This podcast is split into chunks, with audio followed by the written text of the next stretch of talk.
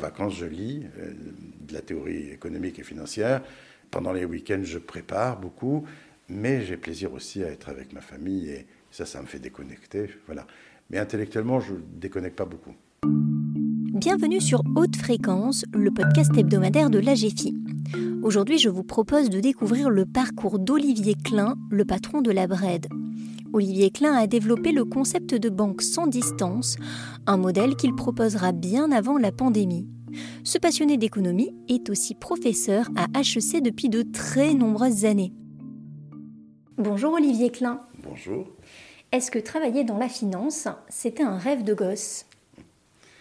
Non. Je ne savais pas trop ce que c'était la finance quand j'étais enfant. Mais euh, en revanche, assez vite, euh, et en réalité, vers la fin du lycée, euh, j'ai trouvé l'économie intéressante. Grâce à un professeur de géographie qui faisait beaucoup de géographie économique, ça m'a donné l'envie de faire de l'économie. Hum, mais je pensais toujours pas faire de la finance en, travaillant en économie et en étudiant l'économie, et des langues aussi d'ailleurs. mais plus tard, j'ai découvert que quand on veut faire un métier et qu'on aime l'économie, la banque, c'est un bon lieu. Parce qu'on est euh, en, interface avec beaucoup de choses en économie. Euh, dans la banque, quand on fait crédit, il faut connaître les entreprises, il faut connaître les secteurs, il faut connaître la macroéconomie. Dans la banque, quand on regarde les marchés financiers, ben pour euh, comprendre un peu ce qui s'y passe, et pas seulement être un technicien de marché financier, il faut comprendre comment les cours de change évoluent, comment les taux d'intérêt bougent. Et euh, au fond, on est à l'interface permanente. Et j'ai trouvé du coup que c'était quelque chose qui me permettait d'avoir mon goût pour l'économie et, euh, pour l'économie théorique, pour l'économie à, analyser et euh, l'économie à faire. Et en même temps, on est acteur économique quand on est banquier parce qu'on facilite des choses et on est donc aussi en prise directe. Et j'ai trouvé ça euh, tout à fait passionnant. Et du coup, je suis toujours resté dans la banque. Et j'ai choisi de rentrer dans la banque et je suis toujours resté. C'est quelque chose que j'ai trouvé vraiment passionnant et qui faisait bien coïncider ces deux aspects dont je viens de parler. Et en même temps, la possibilité de faire. C'est ça aussi. Parce que initialement, je pensais plutôt presque me destiner peut-être à être professeur d'économie, point.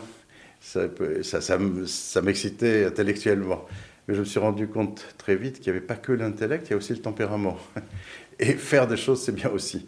Et donc, j'ai essayé, et en fait, j'ai réussi à faire ça tout le temps. Euh, mais aussi parce que j'ai trouvé des patrons dans les banques qui étaient intéressés par le fait que j'enseigne en même temps. Hein.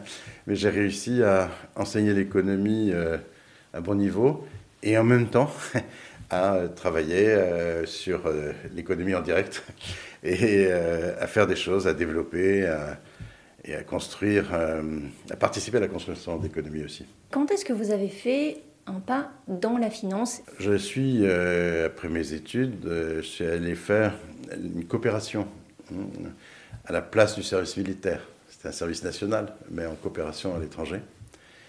et mm, où j'avais l'occasion d'être professeur d'économie et de mener un petit projet économique de l'ONU. Voilà. C'était très intéressant. Et en rentrant à Paris, euh, je me suis dit, qu'est-ce que je peux faire d'intéressant? C'est là où j'ai candidaté. Et très rapidement, je suis rentré dans la banque. C'est comme ça que ça s'est fait. Euh, et dans la banque, c'était au départ à la fois un peu d'études économiques et en même temps, euh, c'était à la modernisation des marchés financiers. J'ai de la chance parce que je suis arrivé à un moment où il y avait aussi besoin de gens qui pouvaient réfléchir à l'économie en termes théoriques, conceptuels, qui n'était pas trop mauvais en mathématiques parce qu'il avait besoin euh, de ces outils qui étaient les swaps, les options, etc. Toutes choses euh, qui nécessitent un bagage euh, mathématique pour être à l'aise avec. Et la banque, la mienne, la Banque française du commerce extérieur, la BFCE à l'époque, celle qui m'a recruté, était en train de développer sa salle des marchés, en train de développer ses outils.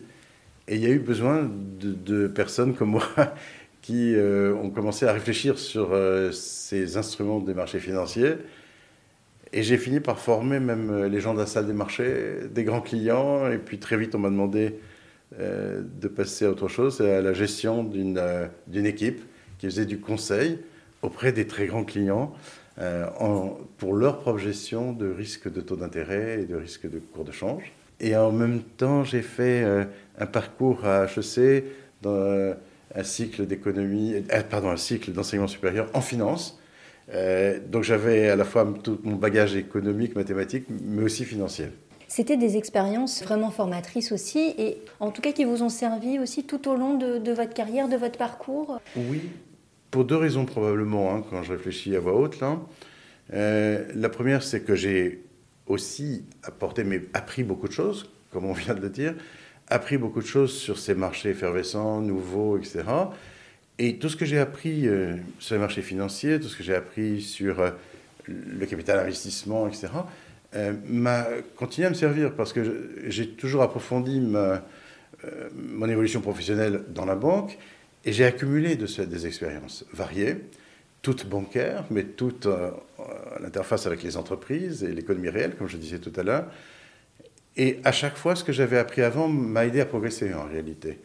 Et encore aujourd'hui, en tant que patron de la BRED, dans la BRED, j'ai une société filiale 100% qui fait du private equity.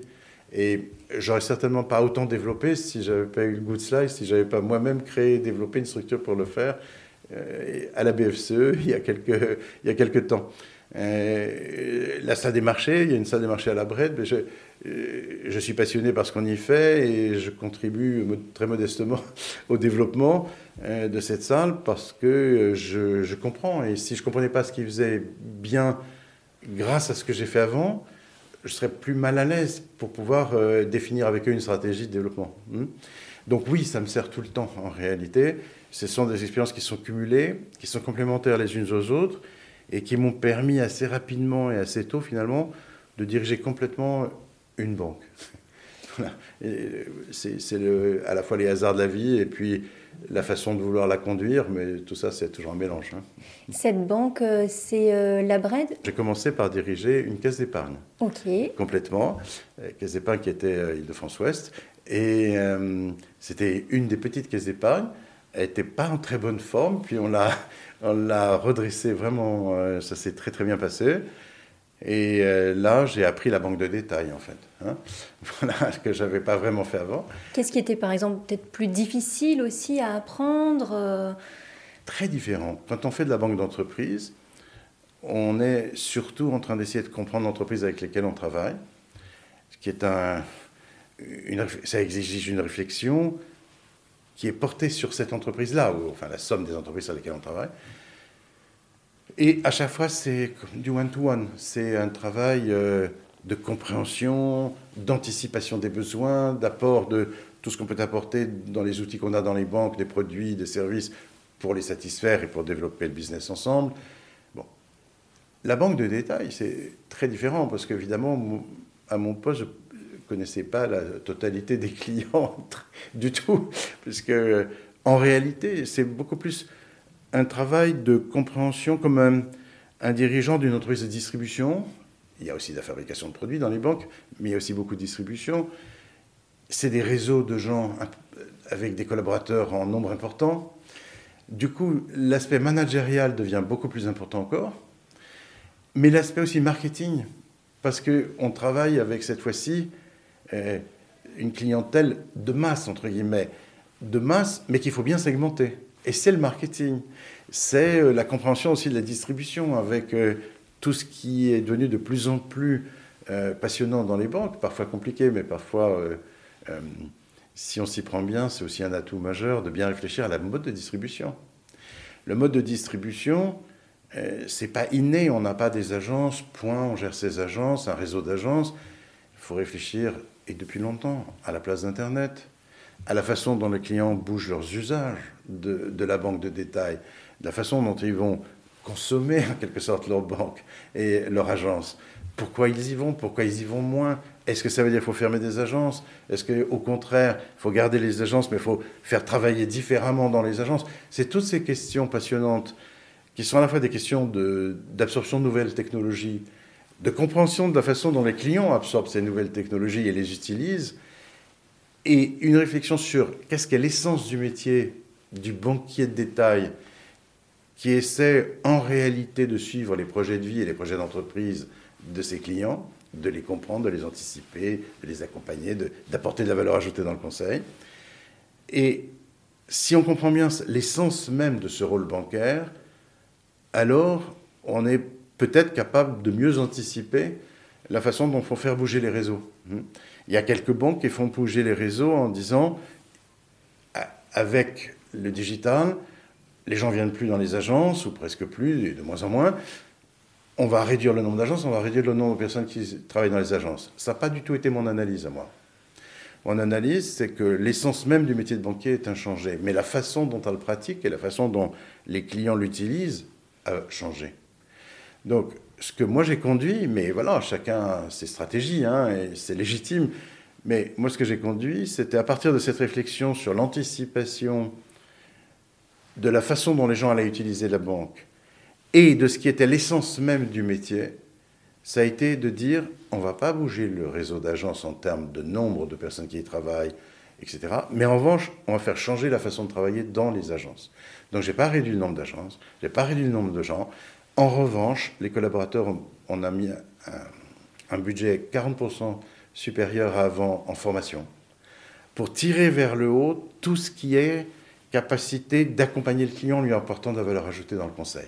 Alors vous êtes patron de la BRED depuis 9 ans. Comment est-ce que votre rôle de patron a évolué? Je pense que depuis que j'ai à diriger des banques, euh, j'aime réfléchir à la stratégie, parce que c'est crucial. C'est pas si difficile, hein. mais il y a quand même des stratégies qui sont meilleures que d'autres. Hein. voilà. Mais c'est pas si difficile. Mais il faut bien analyser les grandes tendances, il faut essayer d'anticiper, comprendre. Il hein. faut être un peu en intimité avec euh, les choses et avec euh, les clients, les gens. On ne peut pas être en intimité avec chacun, c'est pas ça le sujet, mais c'est de comprendre comment certaines, euh, certains segments de clientèle vont réagir par rapport à d'autres, etc. Et en même temps, je pense depuis très longtemps qu'avoir une bonne stratégie, si éventuellement on est capable d'en avoir une, hein, espérons qu'elle soit bonne, celle qu'on mène, euh, ça ne sert pas à grand-chose si on ne sait pas faire l'ingénierie du changement. Autrement dit, il faut, il faut préparer ce changement, il faut être capable de faire passer la stratégie à ses équipes. Donc je, moi, je paye beaucoup de ma personne, mais euh, ça me plaît, hein, ce n'est pas un sacrifice du tout. Euh, j'aime bien aller voir les équipes, parfois rassemblées, parfois par équipe au contraire, discuter et comprendre leurs problèmes, mais aussi leur faire comprendre la stratégie qu'on veut mener et leur faire comprendre en leur faisant toucher du doigt pourquoi ce sera bien pour les clients, ce sera bien pour eux aussi. Et ensuite, ça ne suffit pas non plus. Une fois qu'on a convaincu de la stratégie, il faut être capable de faire l'ingénierie du changement, c'est-à-dire accompagner, savoir par où ça va passer, parfois tâtonner. Je pense qu'il faut accepter, même en tant que patron, euh, le fait qu'on ne peut pas avoir pensé à tout par avance, et tout dérouler comme si c'était euh, sur un chemin euh, déjà bien bordé, planifié, etc.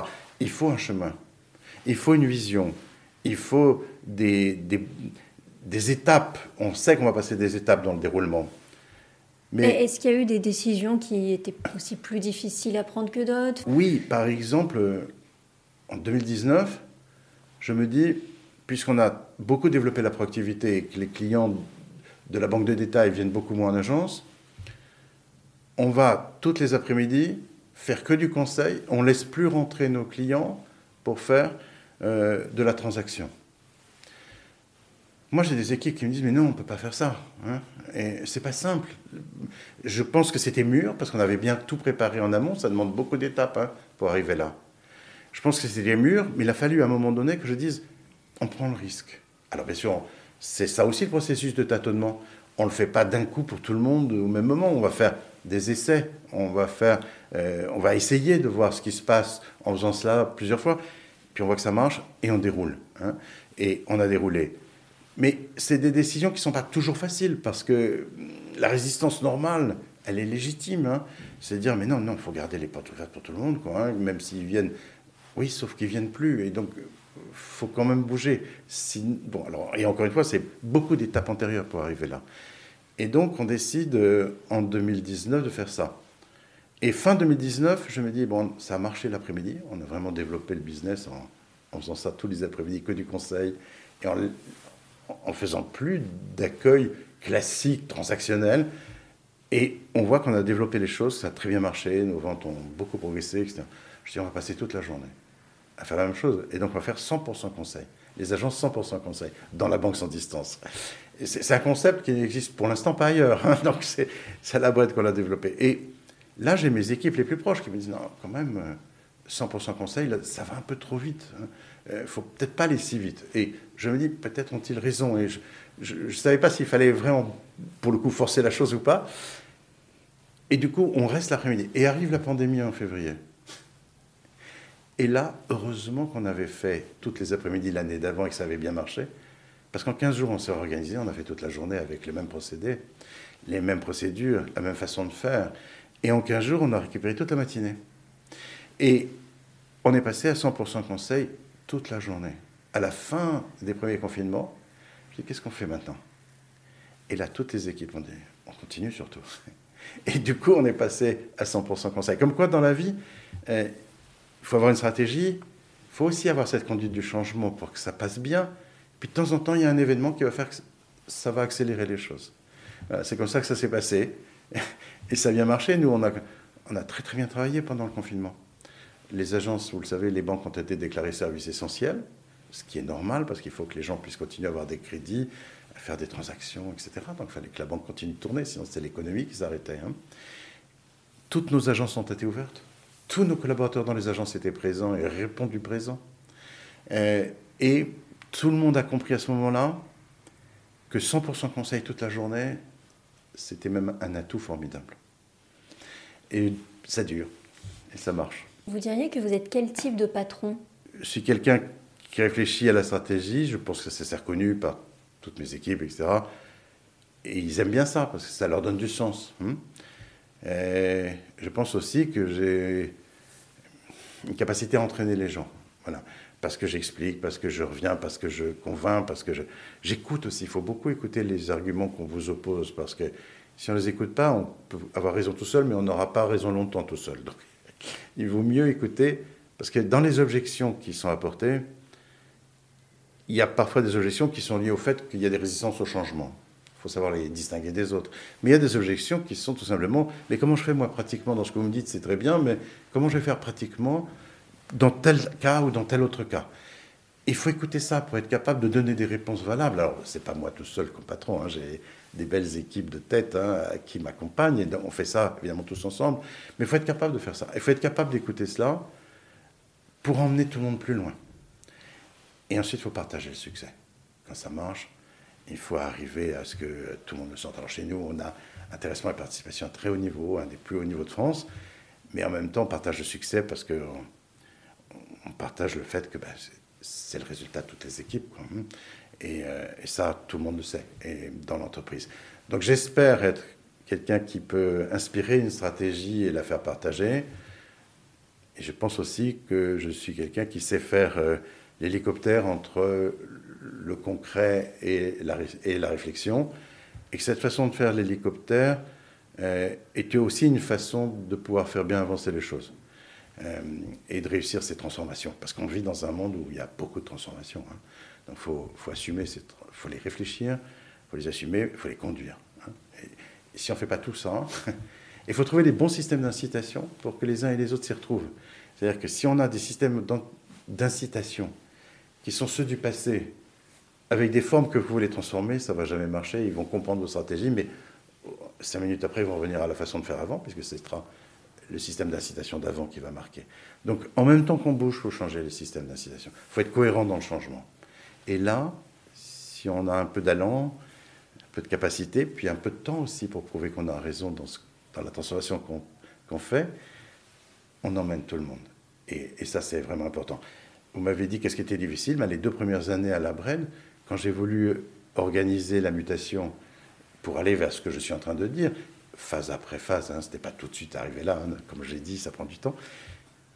Mais au début, on m'a dit, mais pourquoi changer? On est la brette, quoi. Et donc, pourquoi changer? Donc, j'avais beaucoup de gens qui me disaient, mais pourquoi changer? Et petit à petit, mais rapidement, hein, en 2-3 ans, on s'est aperçu que ça marchait mieux en faisant ce qu'on avait dit qu'on ferait. Et du coup, on acquiert la confiance des collaborateurs. Et ça, c'est crucial acquérir leur confiance. ils savent que ce que je pense, ça peut marcher. Ils savent que ce que je dis, je le tiens. Ils savent qu'il y a de l'écoute. Qu'on se comprend et qu'on arrive à avancer ensemble dans une stratégie qui les a convaincus. Mais ça demande un peu de temps. Pas très longtemps, mais un peu de temps, parce qu'il faut convaincre. Hmm. Et pour ça, il faut aussi des faits. Donc il faut des résultats des premières actions. Donc il ne faut pas se tromper sur les premières actions, parce que pour convaincre, il faut évidemment que les uns et les autres dans l'entreprise s'aperçoivent que ça marche, ce qu'on est en train de proposer, et que ça leur plaît aussi. Oui, c'est toujours un, risque à prendre euh, par anticipation. Exactement. C'est pour ça aussi qu'il faut accepter le processus de tâtonnement. On ne peut pas tout dérouler en étant absolument sûr de ce qui va se passer à chaque fois, à chaque borne qu'on va passer. Il faut accepter de faire des itérations entre ce qu'on pense, la vision et la façon de le dérouler, parce que de la façon de le dérouler, on va rencontrer peut-être des objections de clients, peut-être des objections de collaborateurs. Il va falloir comprendre cela pour arriver à englober ces objections pour aller plus loin encore et résoudre des problèmes au fur et à mesure. Et du coup, la façon, c'est, vous savez, c'est comme quand on fait de la voile. Il faut savoir où on va, comment on veut y aller, mais après, il faut accepter de tirer des bords en fonction du vent tel qu'il se produit et tel qu'il change. Eh bien, c'est ça qu'il faut essayer de sentir pour faire évoluer son entreprise le mieux possible, avec euh, une adhésion et dans la plus grande sérénité possible. Et du coup, par anticipation, résoudre les problèmes avant qu'ils ne se posent gravement. Ça fait combien d'années que vous donnez des cours à HEC J'ose pas le dire. Euh, 30 ans Ah oui. Donc vous avez toujours conjugué entre euh, les cours et votre euh, statut de euh, patron Toujours, j'en ai besoin. Ok. j'aime enseigner, j'aime convaincre aussi dans l'enseignement et j'aime le raisonnement.